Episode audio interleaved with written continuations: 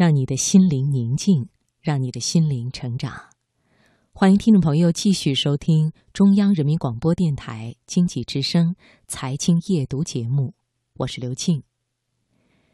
你是否有类似的情况发生？清醒时每小时至少要查一次邮件，即使在放假或是下班之后，也会不停的查询邮件。有的时候，你甚至会在走路、开车的过程中，也忍不住拿起手机来查邮件。当你有意识不查邮件的时候，就会觉得焦虑不安。这种不安，直到查完了邮件才会得以缓解。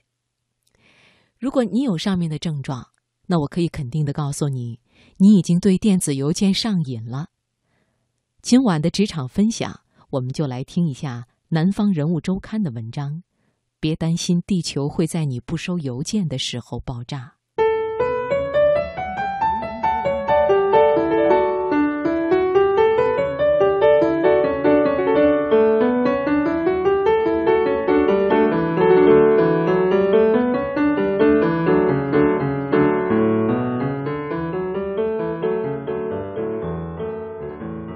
你知道职场人士平均每天查 email 查多少次吗？答案是七十四次，而且这个数字还在不断的增长。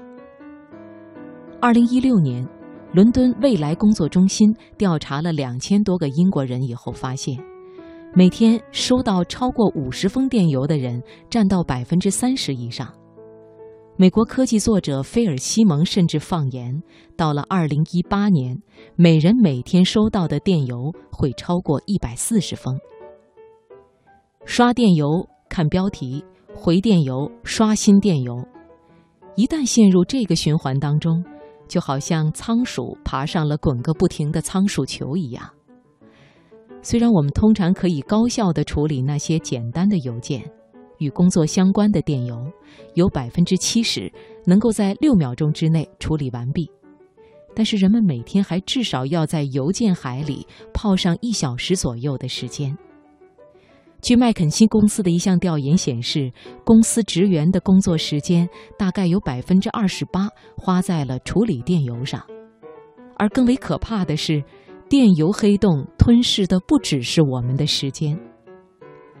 二零零五年，伦敦大学国王学院心理学研究者格伦威尔逊发现，频繁查询邮件会让人们的表现明显下降。最多可以降到智商下跌十个点的水平，因为每次查电邮都是一次对手头工作的主动打断。经历过这种打扰之后，平均二十五分钟之后，人们才能回到真正的高效状态。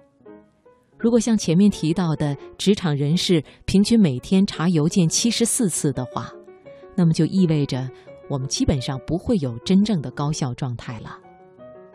而先查邮件再做事也并不是个好主意。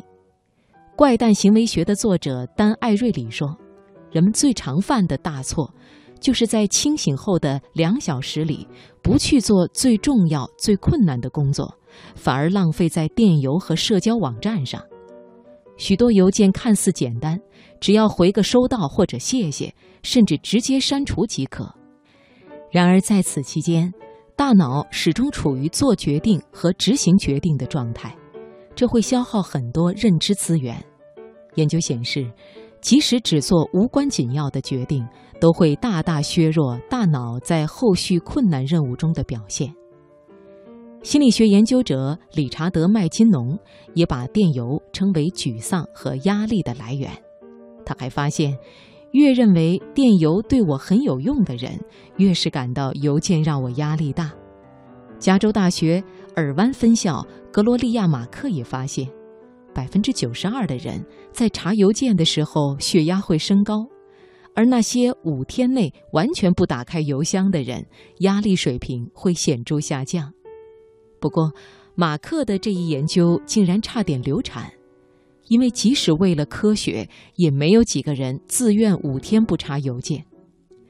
许多人虽然对电邮恨之入骨，却又难以自拔，觉得对生活失去控制的人会更加频繁地打开邮箱，而这一举动又会使他们更加失控。马克发现，那些频繁查询邮箱的人，每小时切换页面三十七次；较少查邮件的人，每小时仅切换十八次。二零一二年，英国拉夫堡大学的一项研究则显示，接受调查的公司职员里，至少有百分之十二的人符合电邮上瘾的诊断标准。说了这么多，你一定会问：对电邮上瘾的我们，到底应该怎么办呢？解决的办法自然还是有的。首先，不要滥用电邮。电邮既不适合做项目管理，也不是闲聊的工具。我们应该时刻提醒自己，只写重要的电子邮件，只回复重要的电子邮件。另外，我们的大脑高效时间是有限的，难事大事要先做，主线任务优先。做事做到一半，千万别用看一眼邮箱来当做中场休息。你可以起身走动，深呼吸，喝水、喝咖啡，做一点小小的伸展运动。和同事稍微聊几句闲话，或者短暂的闭目小睡。当你将较难处理的事情做完之后，可以选择下午的某个时间段集中收发邮件。别担心地球会在你不收邮件的几小时内爆炸。正如推特的创始人大卫·卡普所说：“如果真有急事，会有人打电话或者是发短信给我。”